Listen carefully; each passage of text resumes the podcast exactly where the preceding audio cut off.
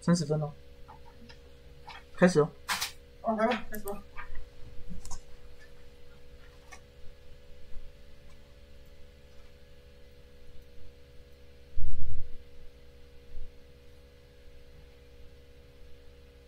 Hello，各位朋友，大家好，欢迎来到今天的下班不演了。我今天比较晚开啊，今天比较晚开的原因是因为今天下午跟傍晚我们在辩论。那刚才呢，我们看了那个。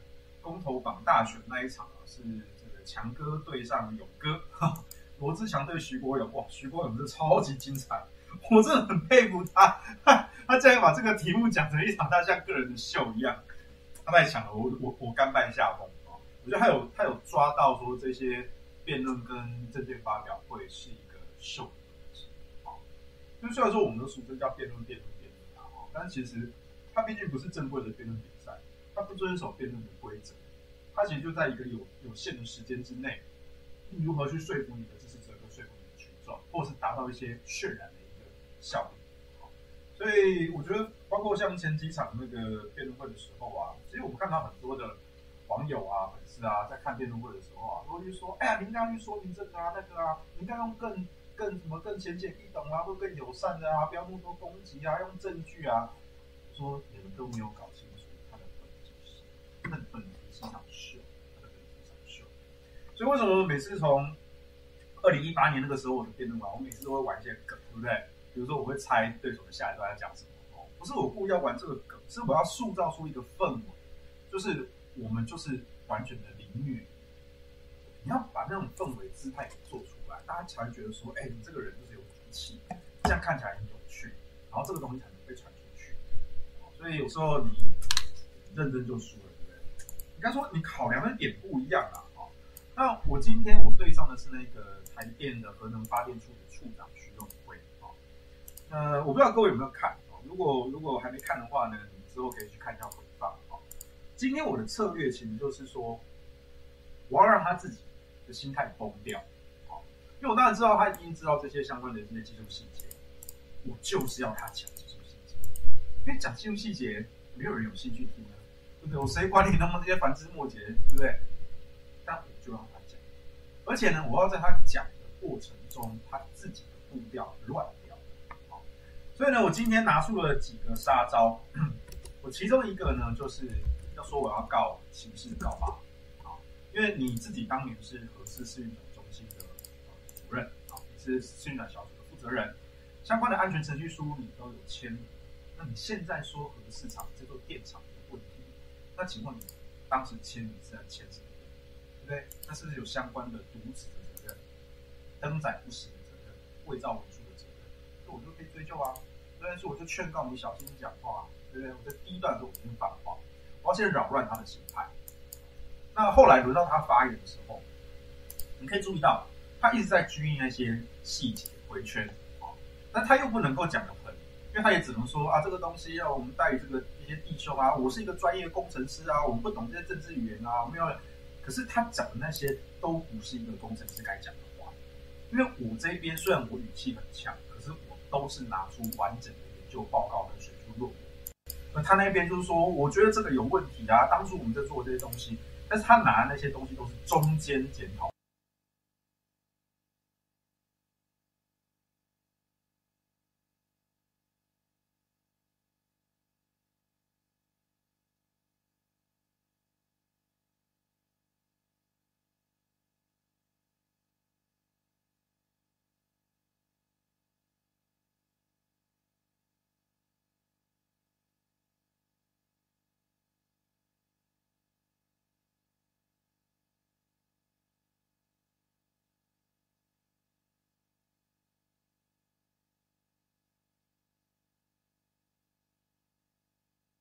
是告发这件事情，去威吓他啊，然后呢，我还说，哎，他中间过程中啊，你这个不讲，那个不讲，啊，对不对？你这样是违背了一个科呃一个工程师的一个责任啊，等等等等。所以你注意到他在第二次的这个反方发言的时候，他有动气，他有动气，他是讲讲甚至还摔报告，啊，他的动作比较大一点，我有注意到。我告诉你，那就代表我成功，那就代表我成功。哎，怎么没有声音了？对，等一下，好，先稍等。啦啦啦啦啦！一二三，一二三，有吗？有吗？确定有声音吗？有了，有了，有了，有了。OK，Hello，Hello，Hello，网友听到吗？好了，哦，确定好了，好，OK，我们继续讲啊。你们刚刚听到哪里啊？你们刚刚听到哪里啊？我说徐永辉处长今天呢、啊，他其实是中了我的陷阱了啊！我就是故意激怒他，然后他一直围绕着技术性企业打转，但他又过程中他又忍不住想要为自己辩白，好，所以他加入了那些拙劣的为自己辩护的语言，所以变成说你。你讲的又不是工程，讲的又不是政治，好，你在那边两边那边混杂来混杂去。虽然你看他第二段的时候，他甚至有点动气，但人一旦动气，你的节奏就会乱。这就是我的策略，好，而且呢，我今天好像还干了一件更过分的事情啊，你们没有看到，就是呢，我们在辩论会结束之后，然后那个摄影机的那个麦卡掉之后呢，我就转头跟旁边的许处讲，我就跟他说了句，我说。许处长，你今天完全中了我的陷阱。我激怒你，就是要让你一直讲技术性细节，嘿嘿。然后我就扬长而去。我真的有嘻嘻两声，好。后来事后回想起来，觉得好像真的有点过分哈。啊，所以我就觉得说他也是很可惜啦，因为之前呢、啊，那个他被叫出来当辩论反方嘛，然后。李明老师还写投书，而且最近这几天，李明老师又写了一篇，总共两篇。一次是四月份的时候，他在行政院简报，然后他报告说核四重启不可嘛，有安全疑虑啊什么的。那李明老师那个时候还要大家手下留情啊，他是这个人在江湖身不由己啊，什么什么之类的啊。那这次呢，准备要上辩论的时候，李明老师又写了一篇，说希望大家不要对太太对许处长攻击啊，什么之类的。但我是觉得。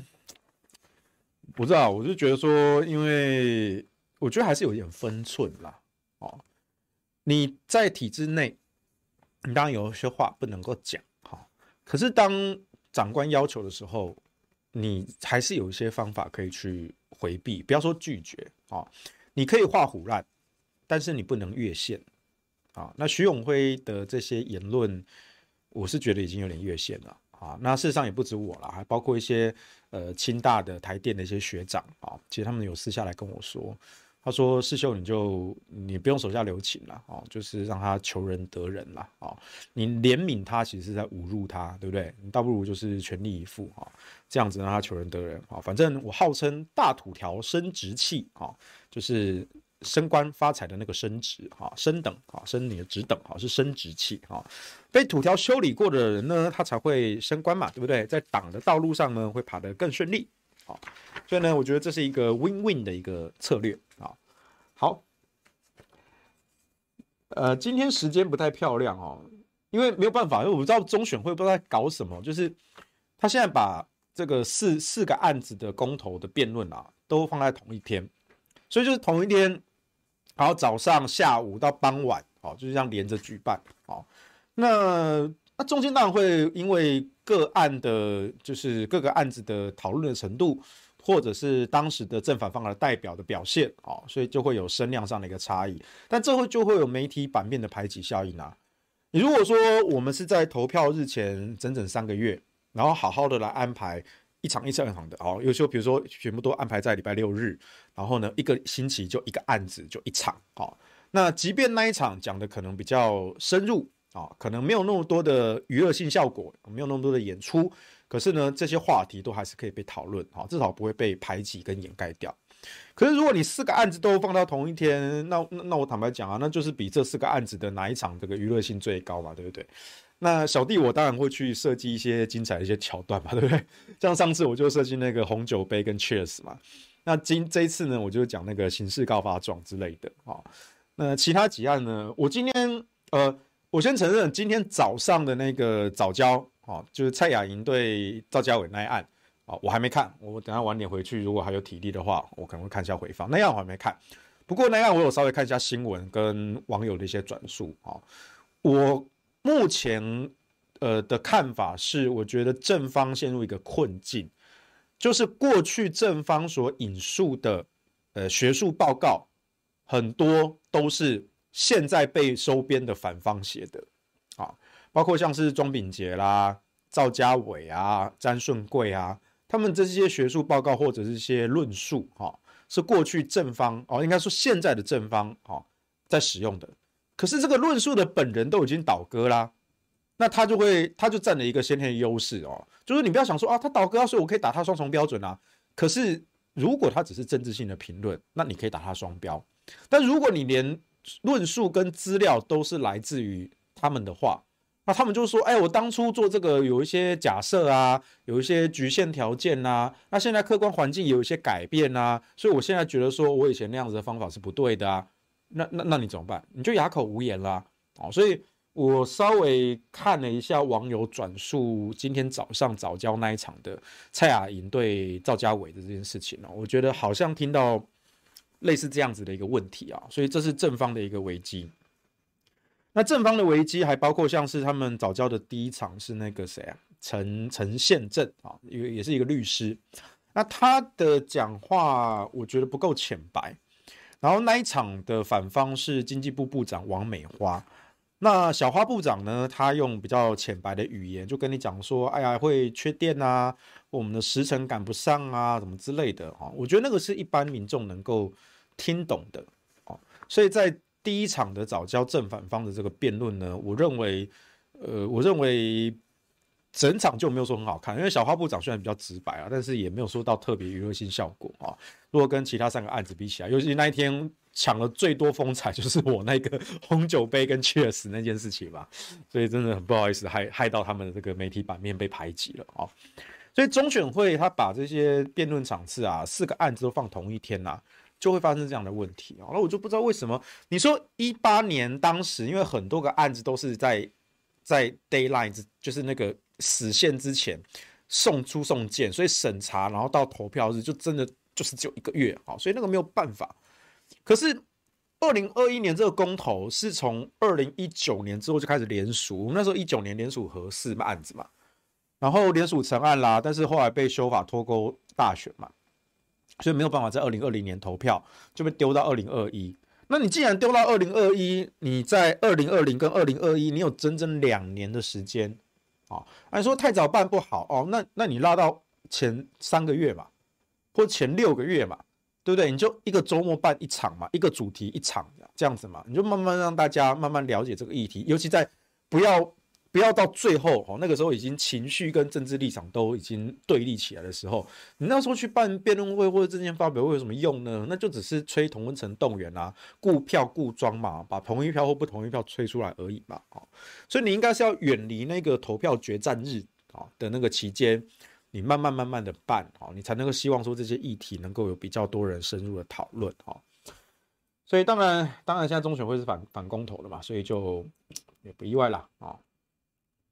好，有人说什么早上那一段超无聊，我是我是还没看啦，我是还没看，我我可能，但我现在觉得好累哦，因为我昨天睡太少了，我可能今天等下晚上回去我早点睡，我可能明天再看回放啊。有人说土条跟杨苗博雅辩论，你就穿比基尼，为什么我要穿比基尼？哎呀，这个对，有有有人说这个我去那边玩九九力嘛，对不对？那有人就在那边喊说什么要要女装啊之类的啊，等到我瘦到六十公斤再女装嘛，对不对？你现在看一个肥宅穿女装有什么好看的呢？对不对？等我瘦到六十公斤，我再穿女装，然后再说嘛，对不对？好，OK，好，反正我是觉得说大家可以看一下回放啦。哈。那我们还是回到说今天，哦，今天还有另外一场是那个呃那个赵少康对李纯老师哦，他们辩那个反莱猪那一场，我觉得。我觉得还有一些可看性哦，但是我觉得我比较失望的是李纯老师那一边。我以前对李纯老师印象非常的好，他写的一些相关的一些呃著作啊什么的，其实我都有在看啊。可是这一次呢，他是反莱猪的反方，好，所以他是支持莱猪的哈。他提出了几个理由，我觉得真的很很烂啊，非常烂。比如说，他一开始就定调说说反莱猪就是反美猪，那这不就是民进党的定调吗？对不对？好。那他扯就说什么哦，这因为这是我们跟美国之间的这个国际的承诺啊，所以如果我们已经开放了，哦，再宣布废止哈，那这样就会有撕毁条约、撕毁信用这些问题啊，哈，我觉得这不是理由，我觉得这不是理由哈。当然，国与国之间或人与人之间，我们当然是讲讲信用啊，讲承诺啊。可是当初这件事情就是在一个不民主的状态下被强硬的通过了。而现在人民发起这样的机制来自救，那这个国家的主权在这个国家的人民手上，我们应该要先顾虑到自己人民的权益，而不是说啊，我政府就已经声明组成熟饭啦，我就已经跟美国签啦，对不对？你们都不可以反对啦。这个逻辑并不是这样子的。那尤其是我们又透过的是公投的形式。哦，所以我们在民主这件事情上是更有正当性。如果我们投票投出来，我们就是不要吃莱猪，这件事情就会成为我们的谈判筹码啊，我们就可以跟美国重谈条件啊。美国也是一个民主国家，所以他不得不跟我们重谈条件，所以双方都有一个台阶下，那这样不是很好吗？尤其像民进党政府一直在强调说，虽然我们开放了这个莱猪进口，可是根据猪肉仪表板，好，我们这些厂商呢，其实都没有进来租啊，所以呢，大家不要担心。好，那我就觉得你这个话是不是有点矛盾啊？哈，你开了这个政策，那你宣称说这是为了台美的贸易关系，可是实际上你又跟他说没有没有，我们都不买来租，对不对？我们的国防部、教育部、哈学校、哈这个公务场场所全部都不吃来租。哈，那我们也做到安全的这个标示。哈，而且厂商也自主，他们也不进。好，那。那美国就没有得利啊，美国也没有因为卖你莱猪而得利啊。那这样子的一个贸易的协定留着还干嘛呢？就只是一个面子问题吗？哦，就是因为我答应你了，哦，所以我不能够撕毁承诺啊。但是如果等反莱猪的公投，呃，不通过的话，然后又等到哎过去呃过去一段时间，然后渐渐渐渐渐开始没有人注意的话，那是不是就有一些加工品食品业者？就会鱼目混珠呢，对不对？你现在我相信现在，因为大家都紧盯着，所以你现在应该是吃不太到来猪的啊，应该啦啊啊！可是如果公投不通过，明年后年，我告诉你，人性是很现实的，来猪就是比一般猪肉大概便宜个三成的价格。你自己吃，或许你会想说吃比较好一点，吃比较健康一点，你不会这些贪小便宜。但如果你今天是一个食品业者或是餐厅老板，你的食材的成本这一项可以减三成，减百分之三十，你答不答应？你答不答应？哦，我说不要考验人性哦，人性总是现实到你不会失望啊！你记得这句话啊，不要考验人性啊，因为人性总是现实到不会让你失望啊。对啊，所以我是觉得说很。所以李纯老师今天的整个论述啊，他一直在着重说，就是这些呃国际的这个承诺，我们跟美国之间的关系啊，承诺什么的。可是他没有实质上的得利啊。那既然没有实质上的得利，那万事皆可谈啊。啊，有利益冲突的时候需要谈，但是因为有利益冲突，这个谈判呢就有可能谈不成。那没有利益冲突的时候，那也不具备约束力啊。我们这边讲的约束力不是指法律的那种强制的约束力，我们是讲一个经基于经济诱因的约束力。没有啊，我没有动机做这件事情啊。那个条约留着或废掉，对我美国没有差。那那那那那你们不想吃，你们不想吃就不吃啊。反正我们现在也进不了嘛，对不对？你们的厂商也不进我们的莱猪啊，对不对？那我当然是希望说你们台湾可以多买一点我们的莱猪嘛。但是你们现在台湾就不进我们的莱猪啊，那那那那怎么样呢？对不对？所以我觉得李尊老师今天的论点浅，就是浅浅薄到我有一点小失望。然后他又说这个国际计量标准的问题啊，然后就说什么呃，我们如果要吃到那个 Codex 这个剂量啊，那我们可能每一天要吃三十几片排骨啊，哈，这这么多的量哦，一般人是不会接触到的哦。这个理由我不是很能接受啊，因为第一个最根本的问题，当初 Codex 的莱克多巴胺的标准，就是在美国用政治力介入的情况下，以极为争议的票数，我记得好像只差两票通过的。而且这个 Codex 的莱剂标准通过之后呢，欧盟不接受，俄罗斯不接受，中国大陆也不接受。那你世界几个很大的市场量体，通通都不接受的情况下，那你一直跟我说这个 Codex 是国际标准啊，对啊，对啊，对啊，但世界大国都不接受这个 Codex 的标准啊，因为 Codex 这个标准它就不是科学的标准，它是一个政治的标准，它是美国政治力主导的啊，啊，这个东西你也不跟人民讲，对不对？你就要硬逼我们说，因为 Codex 是国际，所以我们都要照单全收，我觉得这样不对哦，这样不对哦。好，这是第一层，第二层，好，我们先不要管这些国际政治的角力，那单就这个剂量，科学上它到底安不安全嘛？那我只能告诉你，对于莱克多巴胺这个药物来说，我可能没有办法说这个剂量不安全，但我也没有办法说这个剂量是安全的，因为我们对于它的研究仍然了解的太少。哦，这跟辐射不一样哦。我告诉你，很多人都以为莱珠跟核食好像很像，但其实莱珠跟核食是两个很不一样的议题。核食这件事牵涉到的是福岛核灾，它的辐射的外泄，所以它这些农渔水产品、农作物可能都会有辐射超标的问题。那我们担心把这些辐射超标的食品给吃下肚，会造成健康上的一些危害啊。可是呢，其实辐射都是可以去测量的。啊，那福岛的。农产品呢，也已经卖到世界各国了，哦，那只剩台湾，因为常年来民进党煽动的辐射恐慌，所以大家对于核实是有疑虑的。那国民党也觉得名气可用，所以就懒得过去，然后就来炒作这个这样恐惧，然后来反对民进党的这个政策，哦。那我觉得这两边当然都是，你可以说这是什么蓝绿历史共业嘛，哦，可是我还是坚持我在二零一八年那个时候我就提过了，哈，就是。这个福岛的食品能不能吃，这是一个科学问题。那要不要进口，这是一个政治问题。这个政治问题呢，包含了对外外交的啊，我们没有义务无条件答应日本政府的要求啊。贸易讲的是对等，所以如果你要我们进福岛的食品，是不是你们日本也要买我们台湾的猪肉呢？啊，我觉得这个大家可以去思考。啊，那所以这个部分呢，我是觉得反来猪这件事情。李淳老师当反方啊，支持来猪的这几个理由，我都觉得太弱了啦啊！但是换个角度想，好像也没有其他理由可以辩护嘛哈。如果如果今天我打我打反方，我可能也会用类似的理由啦。啊。我们上次才玩过嘛，对不对？诶，那一次是哦，那一次是汉庭当莱猪的反方啊，那一次是汉庭当反莱猪的反方。有人说今天的造型也不错哦，因为我下午去民事辩论嘛。哎，我觉得就书画的仔细度来说，我觉得民事好像是最最周全的。他今天一开始还帮我上化妆水，还有什么爽肤水之类的，可能看我那个有痘痘啊，然后有那个红肿，甚至还有伤口破皮之类的哦。所以他一开始是先上先上那个化妆水哈，把它舒缓之类的，然后弄弄弄弄哈，弄得蛮蛮久的哈。但是今天我比较提早到了哈，我上次呃上上周那时候在华视的时候。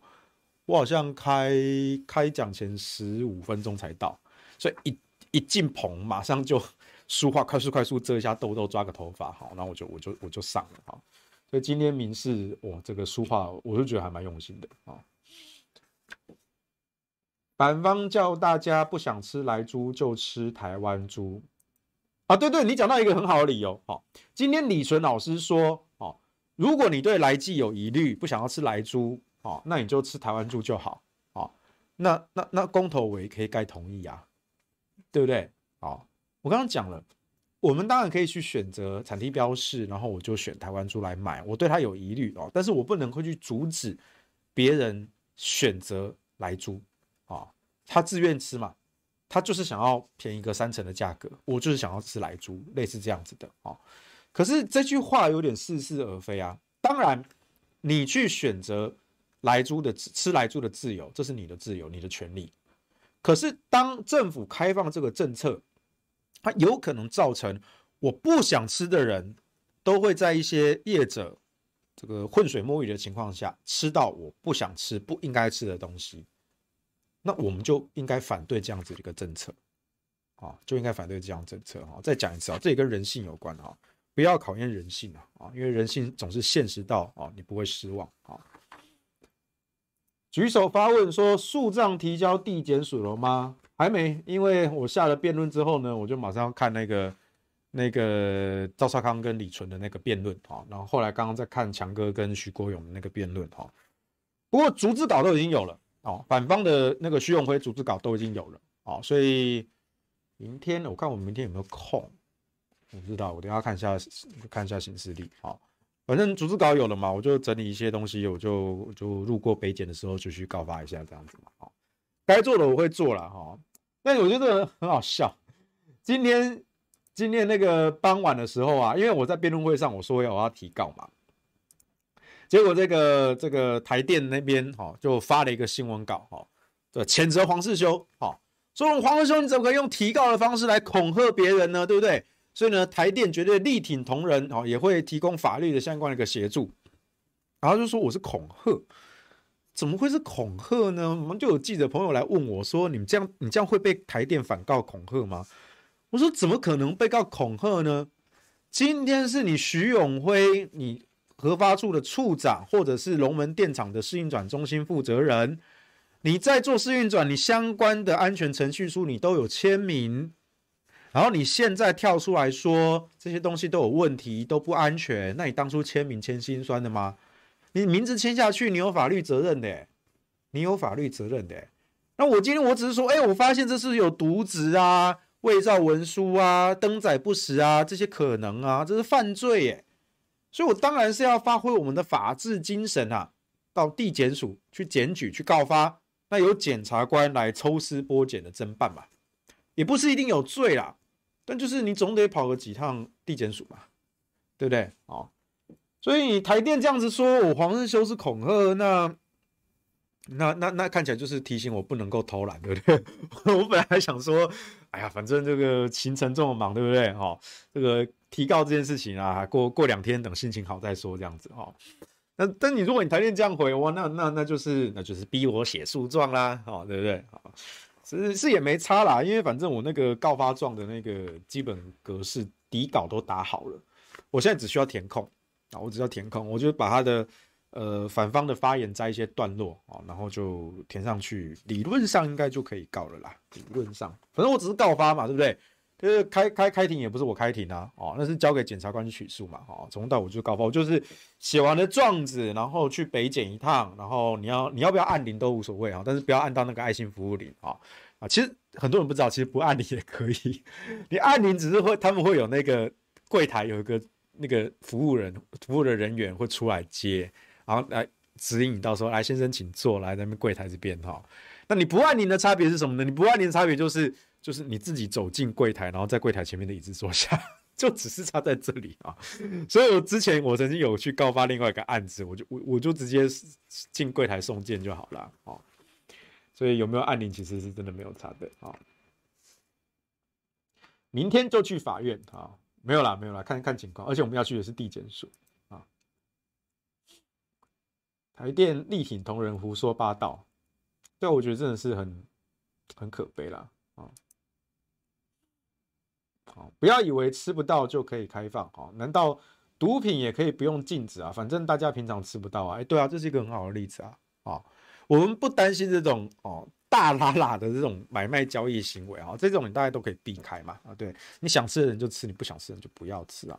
但我们害怕是那些我们看不到的、盯不到的，它混在那些加工食品里面。那那那我们要怎么办啊？那或者说我们自己身强体健。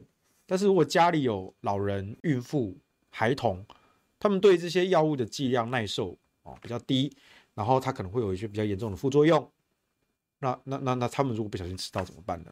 啊，所以这个当然我就是我们要在开放一个政策之前，尤其是开放一个有疑虑的一个东西之前，我们必须要考虑到的事情啊。所以这一次的呃反莱猪公投，我希望大家还是。去出门投个同意，你不要看出哦，反莱猪好像哇，这个支持率碾压反对率啊！我告诉你，千万不要掉以轻心啊！你掉以轻心，就可能被翻盘啊，就可能被翻盘。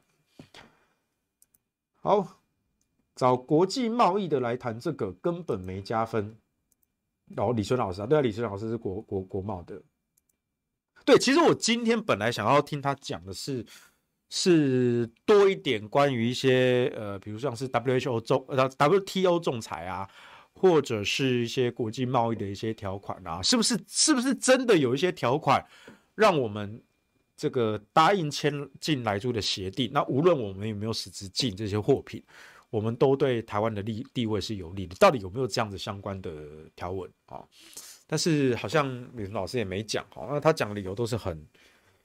很很很很很民进党式的，那我觉得这样就不太不太好啊。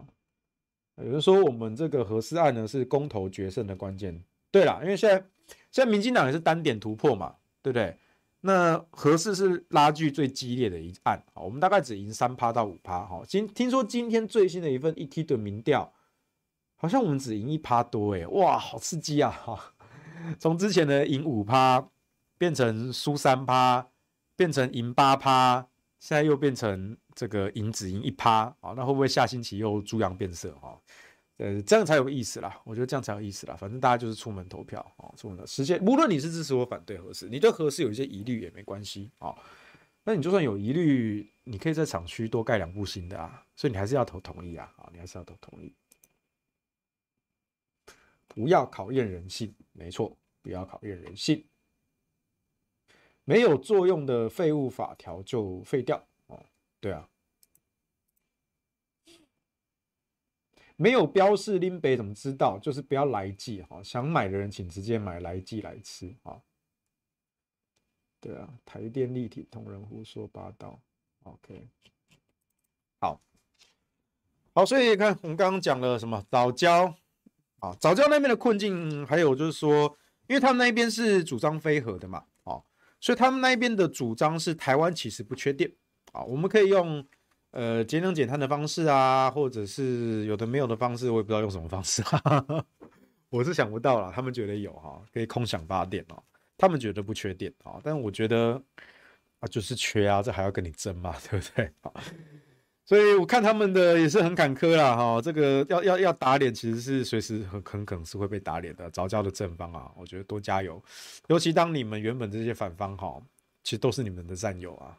啊，都被民进党收编摸头了，比如像什么火力亚贵啊，或者是呃今天这个赵家伟啊，哈，而且赵家伟本来是第五场的反方，他对的是潘忠正老师啊，结果呢，我上周日的时候呢，我从台中赶回来，在晚上在万华有个讲座，我跟蔡雅莹对上，然后我们整个聊完之后呢。然后我们就听说，哎，好像明天的辩论会藻礁这案要临时换人。蔡雅莹说：“对。”我说：“换谁？”他说：“他很生气，可是他不想讲，明天就知道了。”啊，我说一头雾水啊，为什么？为为什么你又很生气？代表说是不是他做了一些什么特别的事情？可是你又不肯讲，嗯，这到底怎么回事？哈，所以后来晚上的时候，我就查了一下新闻，那发现就是，哦，你看我都打哈欠了，今天太早起来哈。发现是绿盟赵家伟啊，那赵家伟呢，我们都习惯叫他赵家伟哈。为什么呢？因为他会出版一些看起来有科学数据的调查报告，但是呢，这个数据呢都会埋很多的前提啊。比如说，他曾经做过一张没有核电，台湾也不缺电的一个图表，它的备转容量率呢，备用容量备跟备转容量呢，到二零二零、二零二五哈，多少多少啊，都会在绿灯以上啊。可是他并没有。去诚实的坦诚他所有的假设，我们后来去挖这篇原文，哈，他的原文他竟然把电力增长率几乎设定为零，我们的电力几乎不增长。啊，我们人口也不增长。啊，那人口可能比较稳定啊，但电力我们的现代化生活每一年大家都有更多更多的产品要用电，所以电力怎么可能不增长？事实上，根据这几年时机值，大概都在一点五趴到两趴之间，好。所以过去你们说什么什么电力零增长啊，所以不需要核电啊什么的，那个早就过时了哈。大家要吹冷气，OK 啊？吹冷气是基本人权啊啊！所以现在早教呢，正方那边就变成说缺电这一点，我就觉得会被打爆了嘛。然后生态的部分，因为生态部分是这样子啊，我觉得台湾人有一些人很很现实啊，他就是不关心嘛，对不对？那不关心的光台下，你也不能强迫他关心啊啊。所以在这样情况下，早教的正方就很容易在论点上啊遭受对手的牵制，或者甚至是反击，因为那个论述根本就是当时赵家伟写的啊。可是呢，也因为赵家伟的这个作风哦，我们都习惯叫赵家伟啊，因为你只要拆他的前提，你把这些前提全部都拆解开来，你就发现他整份报告是在造假哦，所以我们喜欢叫他赵赵家伟啊。OK。民众党是支持的啦，大家不要担心啦。民众党基层是支持的啦，啊，那中央嘛，就大家也知道嘛，就蔡壁如嘛，啊，蔡壁如还在那边誓死抵抗。OK，好，我们再回来讲我们的这个，我们这个对何何氏这个对徐永辉这一案子啊。其实今天哦，我一开始在回答那个断层的问题哦，因为他们这几天一直在跳在 S 断层。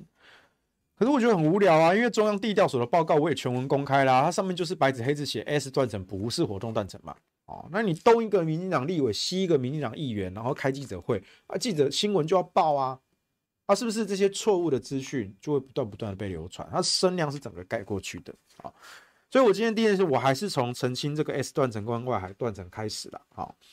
那这个 S 断层刚刚讲的不排除活动是呃不排除 S 断层是活动断层，这是目前这这个反方的说法。可是你们哪一个证据啊？我们说 S 断层不是活动断层，我们有相关的地质探钻的一个证据啊。可是你们反方没有啊？你们就口头讲一句哦，不排除可能，不排除活动，然后怎么样啊？所以我们所有房子就不能住人了？你是这个意思吗？我觉得当然不科学啊。那另外一个就是那个外海断层。外海断层这件事情，我上次在节目好像讲过哈，快速讲一下。外海断层有 F 一到 F 八，有八条线段。那这八条线段呢，它其实有明显有好几段是不相连的。可是呢，反核人士呢就是压着当时地调所的代理所长曹树忠，逼着他签字那两行结论啊，就是说，哎呀，不排除或者是认定这一二三四条、五六七八条都是相连在一起的断层。那为什么他们做这件事情？因为如果你的断层长度越长，那它跟地震的那个能量是成一个正相关的关系啊，所以断层越长，能够引发的地震有可能就越大。那地震越大呢，当地核电厂的设计耐震值就有可能不过哦，那就我可以名正言顺的把它废了啊。这是核四目前被碰到的的的的一个命运哈，命运啊。但这不是真的哈，因为我们今天也引用了这个监察院的这个报告啊，监察院的报告在哪里呢？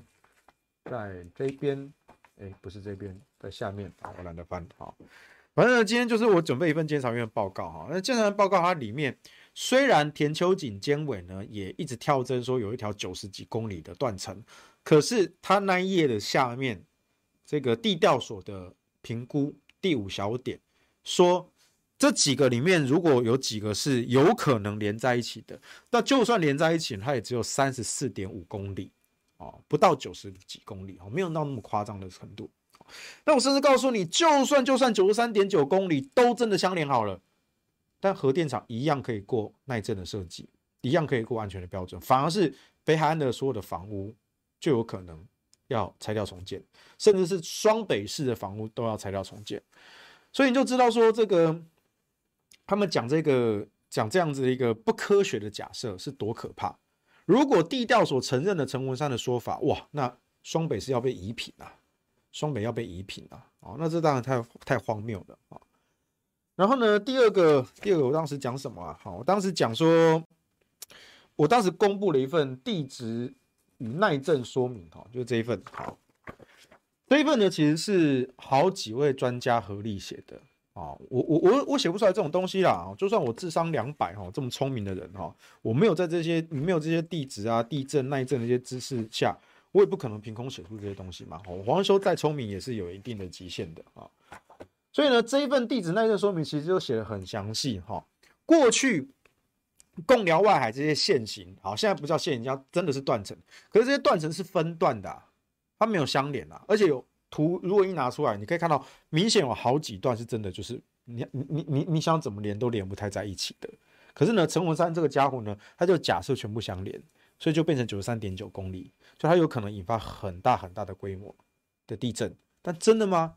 我告诉你，我有这件事情，我还真的去找了和工的专家去做跑测试、跑模拟，结果呢，他们做出来的结果是还是很低，还是很低。啊，就算那九十三点九公里全部都连起来的断层，好吗？那你参数调一调，然后做模拟做出来，对不起，我们的房屋、我们的核电厂耐震一样可以通过考验。所以为什么我们在要一直在那边纠结什么两公里的断层？两公里断层，你跟人家日本九州四百四十公里，跟三一一核灾的时候哦，东北有五百公里的断层，你跟人家四五百，你在比什么啊？对不对？好。所以这件事我是觉得一直很无聊啦，哈，然后反核一直在那边跳啊，所以我最后就说，哎呀，我要一网打尽这些在瓮中的王八乌龟啊，就瓮中捉鳖啊，哈，我就说，日本九州有四百四十公里的超级大断层，福岛附近有五百公里的大断层，所以他们才引发了规模八跟规模九的这种超级强烈大地震。可是如果你从反核方提出的那几个图来看，它的那些断层哈，都垂直海岸线。那这个东西在物理上呢，就先天不可能发生带海啸，因为它的那个海啸地震所造成这个海啸波不会能量堆积啊。所以你有没有注意到哈？请问海啸的台语怎么念？很多人不知道，我也不知道啊。因为呢，海啸这个字在台湾这块土地的先人的记忆之中是不存在的啊。这些早先的这些老祖宗们呢，他们是不知道海啸这些东西的啊。那其实这个也不稀奇啊。你看海啸的英文怎么讲？，tsunami 啊 tsunami 很明显是日文啊，tsunami 金波，好，金波。那美国没有这个字啊，英国没有这个字啊，为什么呢？啊，可能跟他们自古以来这些地质环境啊，这个地质条件有关啊，所以他们也在这个称呼这个现象，偶尔可能有啊，偶尔可能有。那既然这个现象在日本常常发生，那我们就把日文这个字给借过来。所以呢，如果你遇到的是英文老师，他会念 tsunami 啊，那如果你遇到是日文老师或是比较懂日文的这些动漫宅，他就会跟你念 tsunami 啊，这是不太一样的啊。反核先去日本反吧，对啊，现在日本都重启核电啦，那为什么要在台湾反呢？对不对？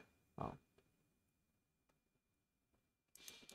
，OK，好，所以我就觉得说很无聊啦，你怎么跳针这件事情嘛？然后我就上了这个中央地调所的网站，我去查全台的活动断层分布图。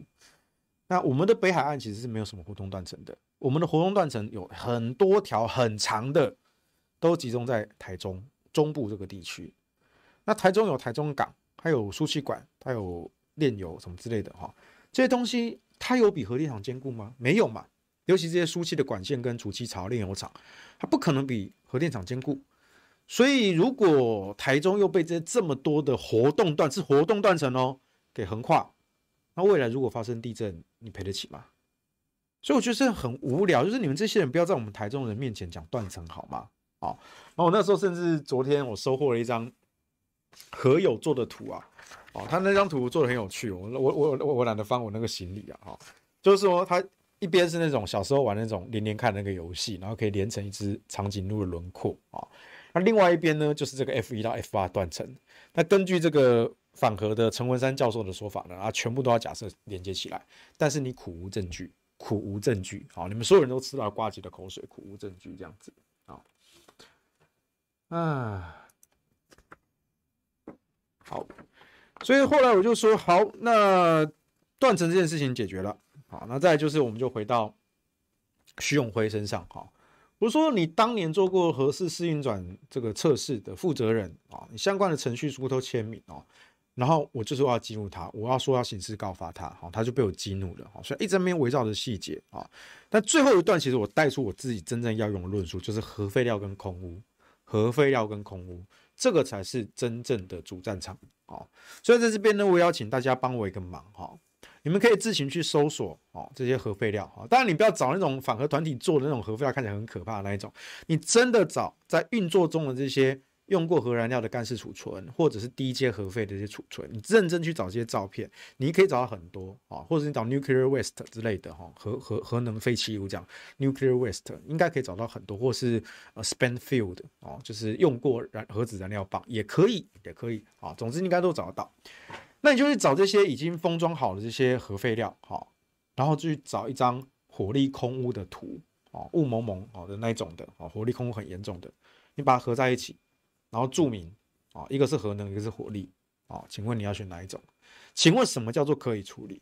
什么叫可以处理啊？那我今天我还讲到一段，我这跟民进党的沟通策略有关。民进党现在哦，这个说莱猪何时是安全的？他就。方法是什么？他就是说服说啊，其实我们这些莱克多巴胺的剂量啊，或者是辐射的剂量啊，都有通过检严格的检验标准啊，什么什么之类的。哈，可是这个东西效果有限啊，因为毕竟是要吃到肚子里面去的啊。那核废料不也是如此吗？核废料有辐射啊，而且对于莱克多巴胺这种新型的药物，我们其实不知道它的影响何在。可是对辐射，我们已经有一百年的了解，它的剂量、它的病征、它的发病的期间，这个我们都非常的了解啊。所以核电跟核废，你说哦，莱猪要讲科学标准，何时要讲科学标准？那为什么核电跟核废就不讲科学标准了呢？其他国家怎么处理核废，我们就怎么处理核废嘛。那世界各国也都陆陆续续将核能当做绿能的一部分，所以他们的这些核废料也是持续在产出啊。那请问他们是怎么处理核废料的？我们大不了跟他签一个商业合约嘛，对不对？反正我们现在台美的这个原子能保安的法规，美国只要点头，基本上你跟其他国家来往都可以的啊。我觉得了不起就是，如果你说你今天要跟中国大陆合作，或者跟俄罗斯合作，可能美国不会点头了。可是如果说像之前马政府末期那个时候，我们要把用过的燃料棒送到法国去再处理，那一次美国就点头啦，那法国也点头啦，啊，只是被民进党立委挡下来啊，啊，所以这个东西其实都。都是可以解决的，但是如果你直接一上来就逼问说，核废要放哪里，放哪个县市？你看国民党都不放，国民党不放就不放啊，那个就是他们的行政首长嘛，对不对？新北市长跟屏东县长不放，但是他们能代表所有的新北市民跟所有的屏东县民吗？我告诉你啊，如果你让民众知道说，它安全无害，可以封装，可以隔绝。然后你有回馈金可以领，你又有专人的保全，二十四小时帮你看家，那何乐而不为啊？我下半生就不愁吃穿啦，对不对？所以核废料当然要放我家，当然要放我家。那比起核废料，你去看那些风机的叶片、垃圾，你去看太阳光电板那些石刻的那些废砂浆，黑色的，请到在中央部乡乡下的啊，或是你看火力发电这些空污，哦，哪一个哪一个不是天天在杀人？那核废料相对比起来，它又能够处理，又干净，又不影响生态环境。为什么你要抹黑它不能处理呢？你只有让民众先有正确的认知，去冲击他说：“哦，核废火力，核废火力，我要二选一。”那我宁可选核废。你要先去冲击他这个认知，他才有机会静静的听你说：“好，那这个兰屿核废到底怎么回事？核电厂的低阶、高阶核废又是怎么回事？”哦，这个你才有打开讨论的空间嘛。哦。那如果说要民众这样子说，一上来就问说核废料放放你家好吗？哦，那当然我们会说好啦。可是，一般的民众可能不会像我们这么的坦荡荡好。所以，但是这个问题就变成无解啦。你不论永和或反核，你都要处理核废料啊，对不对？尤其是你核一现在准备要除役，如果用过燃料推不出来，哦，干储没过，没办法放，那对不起，核一的除役也会卡住哦，核一的除役也会卡住哦。所以这是非常的不一样。厂长说：“哦，王柏惠厂长说，这个合适的核废料可以放在合适四十年不用减速。对，哦，他讲的是那个，呃，核四他有做，他除了原本的燃料的那个反应器厂房，他有做一个辅助燃料厂房，好，然后在那个厂区旁边那个山洞呢，挖了一个很深的坑，那所有的低阶核废料全部都放在里面去，哦，所以让这座核能电厂运转完它的生命周期呢。”你你也不用担心核废料找不到地方放的问题啊。那事实上，目前运转的一二三厂也是同样的啊。这些核废无论高阶低阶，它都在厂区里面嘛。你你有看过它吗？你没子没有，你一辈子没有看过它，那你为什么要怕呢？你这个怕是谁煽动你的啊？我觉得这个大家都可以留给大家去思考哈。然后但是别忘了哈，帮我们做一些图卡啊，自主去扩散啊，自主去扩散，找空屋跟核废料封装好的啊来对比。那我们就知道，哎，到底我们要选哪一个？我宁可，我宁可住在核电厂旁边，我宁可住在核废料桶旁边，我也不要住在储气槽旁边。我觉得这个神智如果清醒的话，就是这样子啊。啊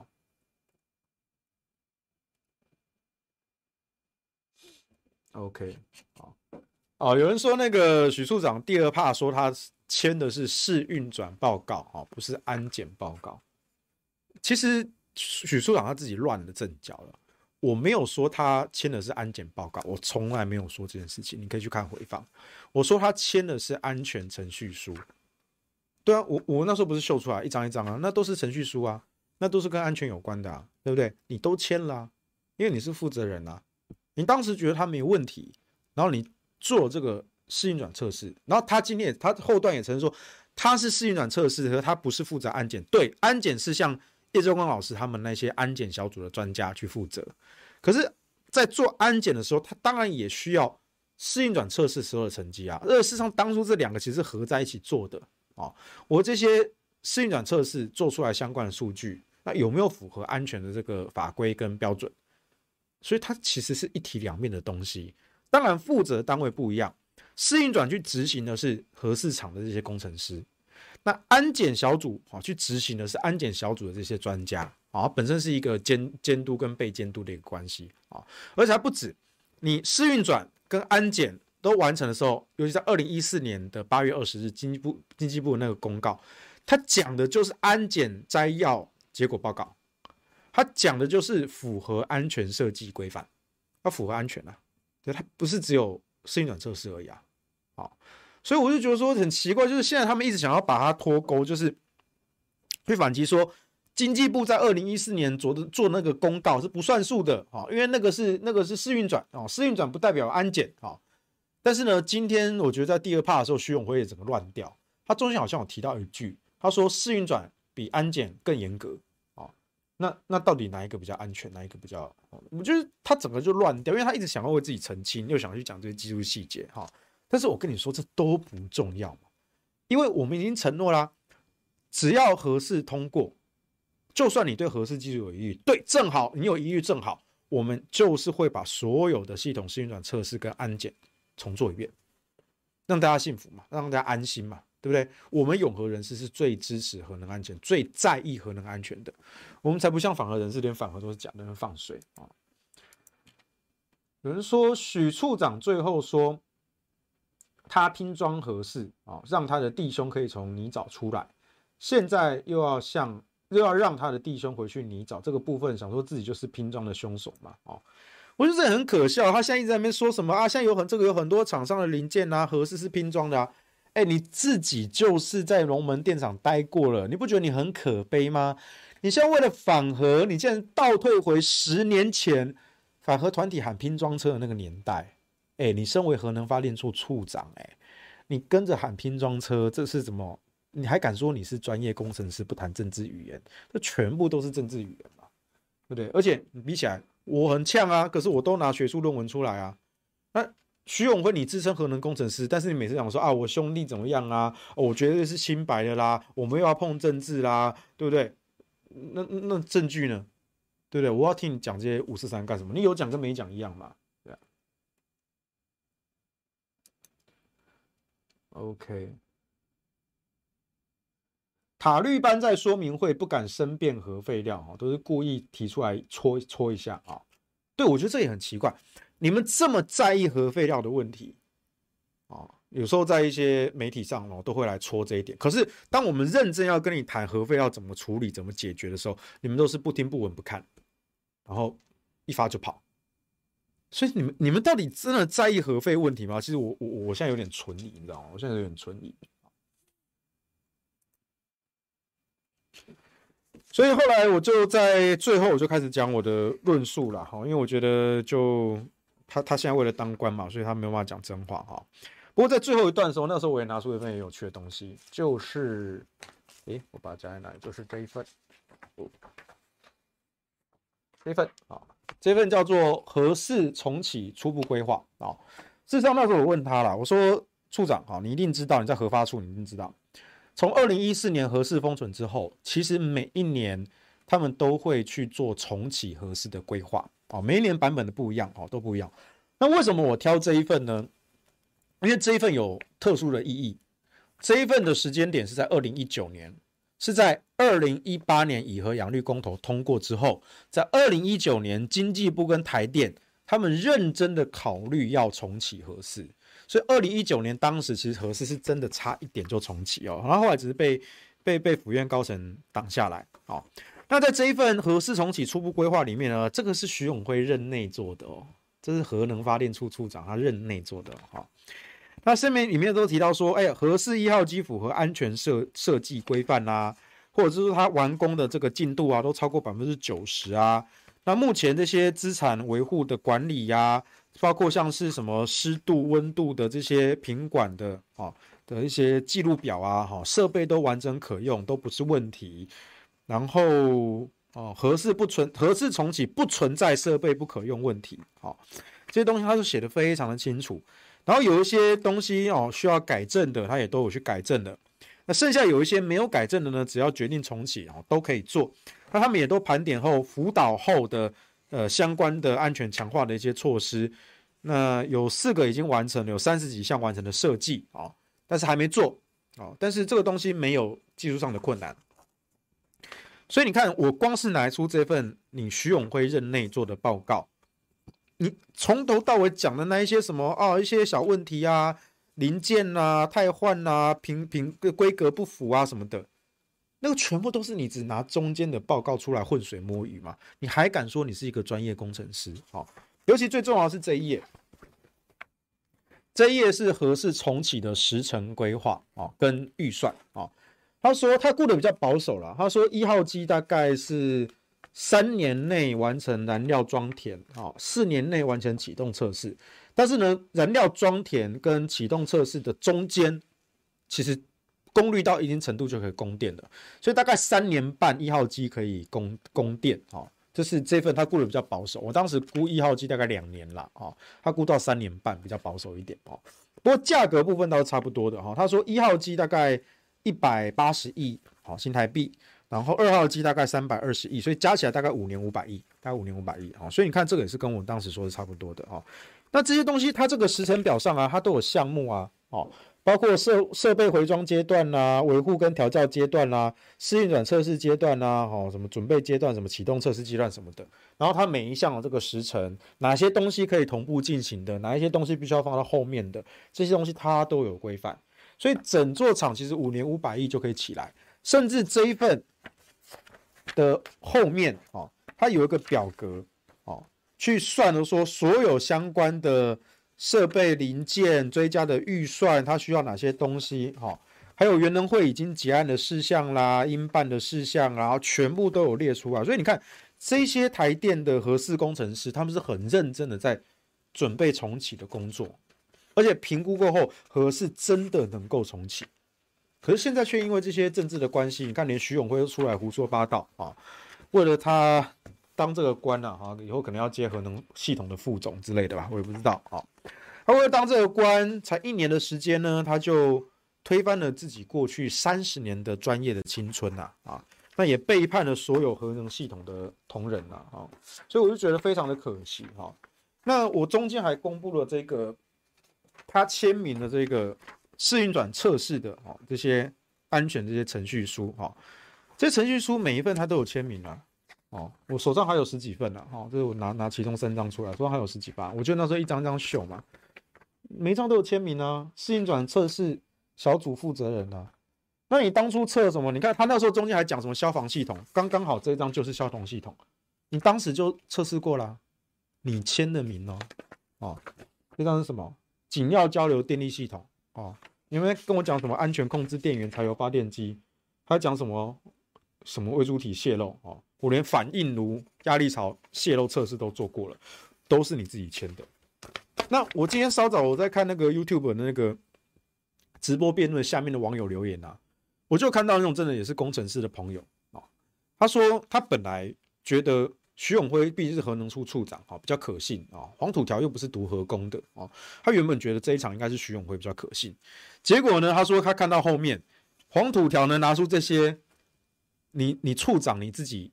签名的这些程序书，每一份你都有签。那一位工程师，那个网友就说：“这个这个没得谈啦，你都签了，你都签了，你就要负责啊！啊，你现在要出来说这个东西哪个不安全，这个不安全，那你到底讲，你有可能讲的都是假的啊，所以他可能真的有疑虑啊。但如果真的有疑虑，那那不就是像土条说的吗？你就是就就渎职啊！那土条告发你，那不是理所当然吗？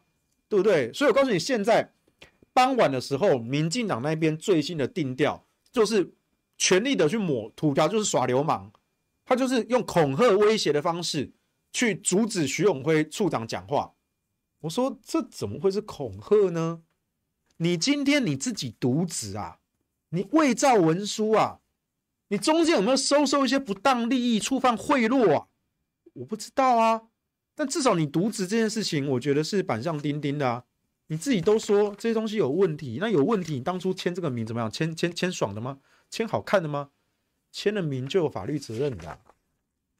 那我们路见不法，哈，拔刀相助，哈，提笔相告，把诉状写一写嘛，对不对？啊，我回去再整理整理一下啊。那个草稿我大概写好了啦，他只是说我跟要还要再根据那个辩论的那个反方组字稿嘛，我再填几个具体的项目进去。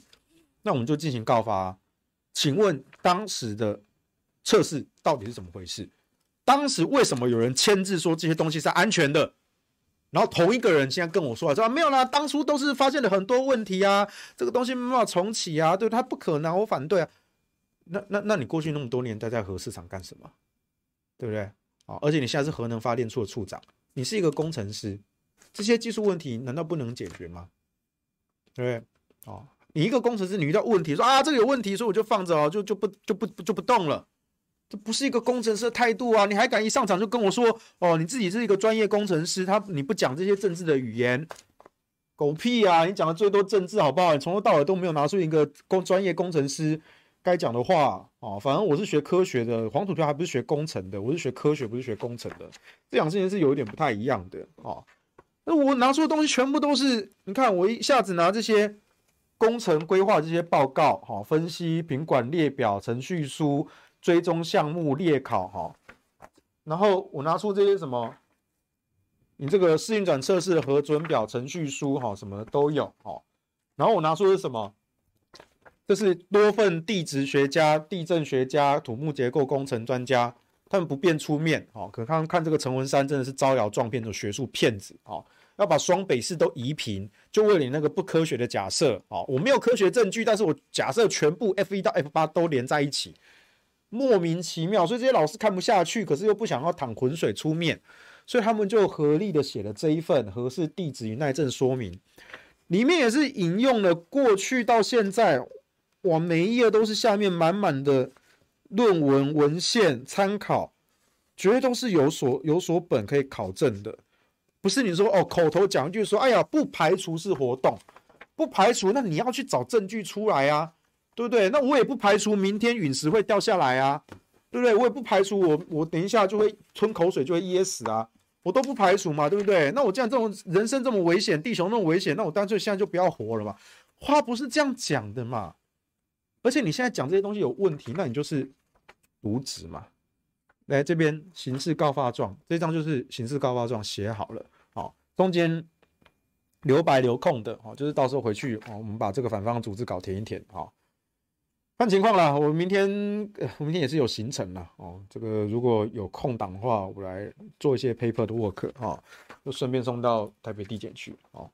该告就告嘛，对不对？好，所以核四，如果你对核四机组有疑虑，你更要盖同意，我们才有机会把它打开，让我看看啊，把这些贪赃枉法、贪污舞弊的一个一个抓出来判刑啊。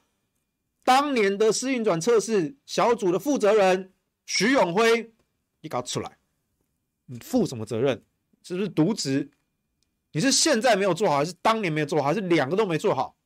我就查你，我就办你，对不对？你现在你敢讲嘛？对不对？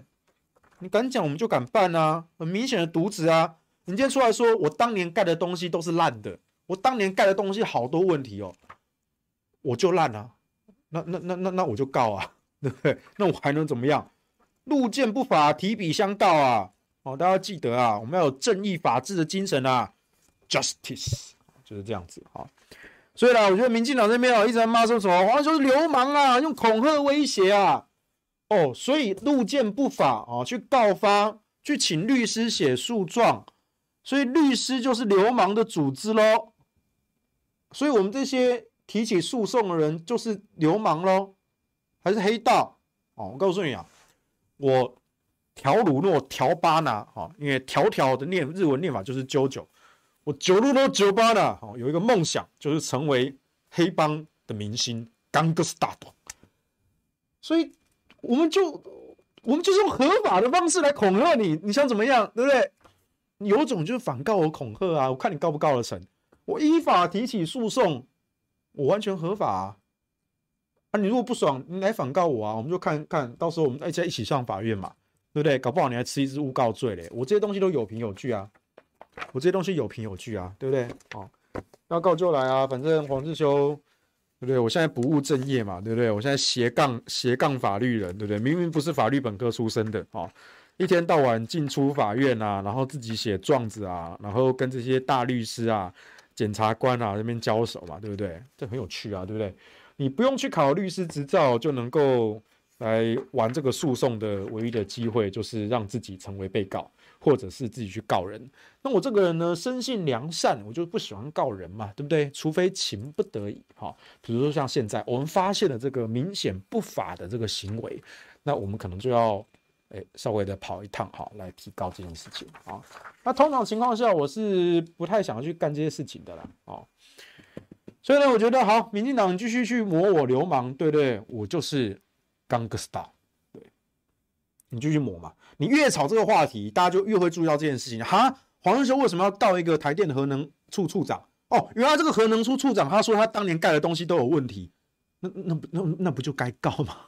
那不就该告吗？对不对？你等于是在帮我黄土条提升声量啊，这很好啊，对不对？好，好了，那今天下班不演了，我们今天延后开播啊，讲一些这个公投的。那好像这个周六，好像中天也会再办一场自办的辩论，好，然后周日我好像有行程，我要去其他县市宣讲哦，我要要回到一八年那个时候南北跑哈。告诉我真的很懒的人，但是就没有办法哈，国家责任扛在身上啊，我们就是人在江湖身不由己。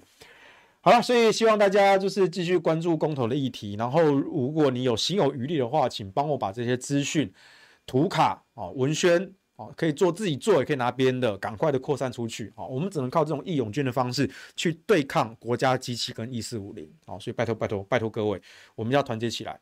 共同作战，我们才有可能赢得这场科学跟民主的战争。我们相信科学终将胜利。